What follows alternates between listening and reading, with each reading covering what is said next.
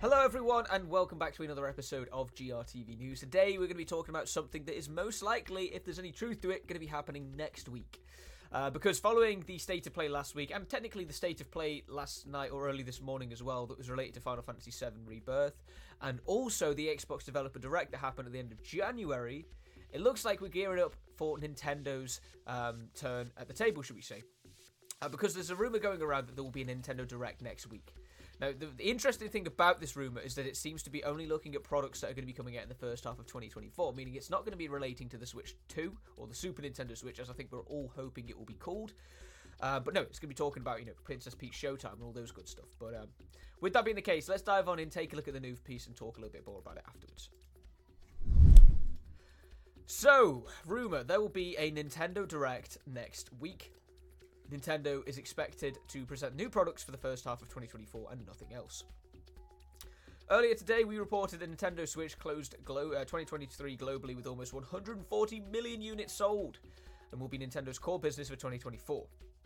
While there aren't too many dates on Nintendo's release calendar right now, there are a few releases that the company wants to remind the public are out there and deserve attention.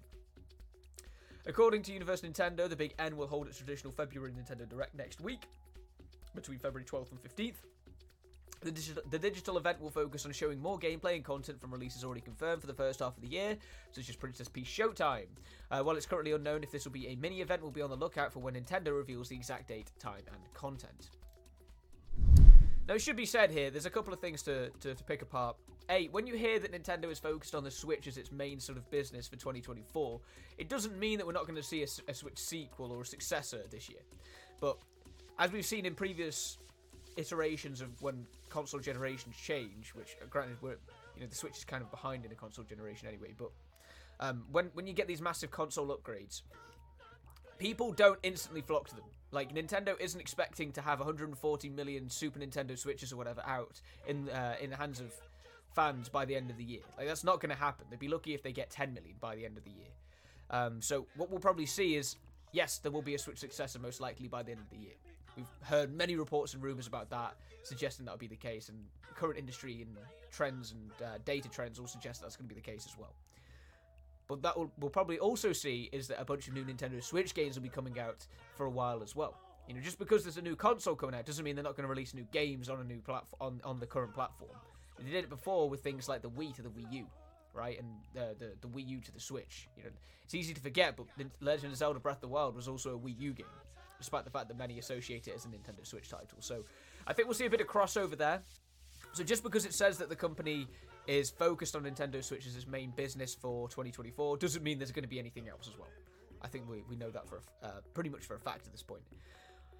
As for the first half of 2024, yeah, Nintendo has a variety of things. Um, the interesting thing about this direct is if it does take place next week, it's going to be practically on par with when Mario vs Donkey Kong releases. So we might, you know, maybe there'll be a launch trailer shown for that, but I don't expect to see that particularly focused on.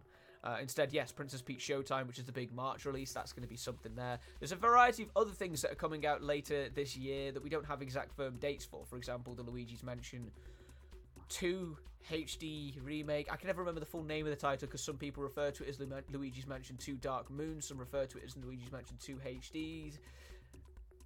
Either way, I'd expect to hear more about that as well if it's still slated to debut in, in sort of the first half of 2024 or sort of summer 2024. Uh, but no, there'll also be additional things as well. So, you know, stay tuned for more from that.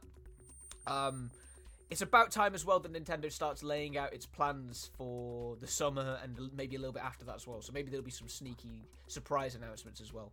But one thing is for certain, judging by this rumor, don't expect to see the Nintendo Switch 2 revealed at this event. Usually, Nintendo likes to hold separate events for hardware, and which then we'll get to learn more about whatever that console will be. Uh, but yeah, as we know more about this, we'll be sure to keep you posted and updated. Until then, we'll see you all on tomorrow's GRTV News, where we'll be talking about no doubt something equally as interesting. Take care, everyone.